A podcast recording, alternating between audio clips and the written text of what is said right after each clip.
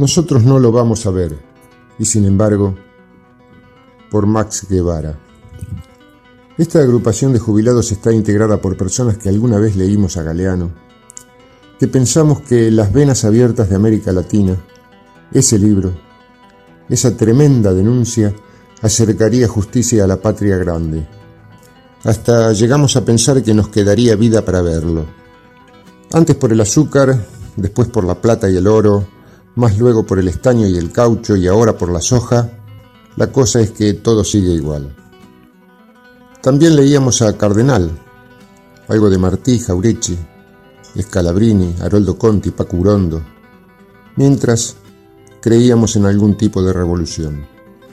Desde que tuvimos conciencia y escuchamos las canciones de Violeta, sin apellido porque vos sabés, las letras de Tejada Gómez, de Víctor Jara, Silvio Rodríguez, Charlie, Fito, León, Heredia, y la revolución seguía siendo nuestro sueño eterno. Transcurridos los años, la política nos cambió el escenario varias veces. La antipolítica o los estados de facto ni te cuento. ¿Cómo nos jodieron? Sin embargo, ya legalmente eximidos por edad de la obligación de votar, vamos a concurrir a las urnas. ¿Cómo no vamos a ir? Si toda la semana emitimos opinión en nuestros programas de radio. Si nos la pasamos mostrando la historia para que repitamos lo mejor. Si ponemos blanco sobre negro cuando la cosa viene enredada y confusa. Si tenemos más claro que nunca el verdadero significado de es con todos o seguiremos igual de sometidos y empantanados. Sabemos tan bien dónde se esconden los enemigos de la patria, que no son esos que vemos todos los días, haciendo campañas que empiezan diciendo basta. Esos son los que prestan la cara, los que una loca mañana se levantan con una camiseta opuesta a la que tuvieron toda la noche y gritan solamente basta. ¿Basta qué? ¿Basta dónde? ¿Basta por qué razones? Esos no, no son los que preocupan. Los peligrosos de verdad son los grandes titiriteros y prestidigitadores que operan de más arriba. Entonces, ¿cómo no vamos a ir a votar? Aunque más no sea para complicarles la vida a los que manejan los hilos y mueven las marionetas. ¿Y vos, adulto mayor? ¿Sabes que estás formando parte de una franja de adultos activos que hace 30 años no existía?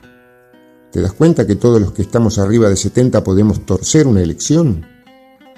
Entonces, con ese nivel de protagonismo que hoy te otorga la prolongación de la vida, ¿cómo no vas a ir a votar? Te lo dije al principio, nosotros no vamos a ver los cambios. Ni la descolonización, ni la unión detrás de los grandes, grandes objetivos nacionales pero la van a poder vislumbrar tus hijos y tus nietos. Ya sé que pasaron los tiempos en que vos votabas por mantener la fuente de trabajo, o por consumir un poco más, o por alguna otra cuestión palpable y pragmática. Pero ahora, en este tiempo tuyo, yo vengo a hablarte de algo que no vas a poder ver. Y no, no lo vas a ver. Yo vengo a hablarte de la vida que vivirán tus hijos y tus nietos. ¿Ves que también depende de vos?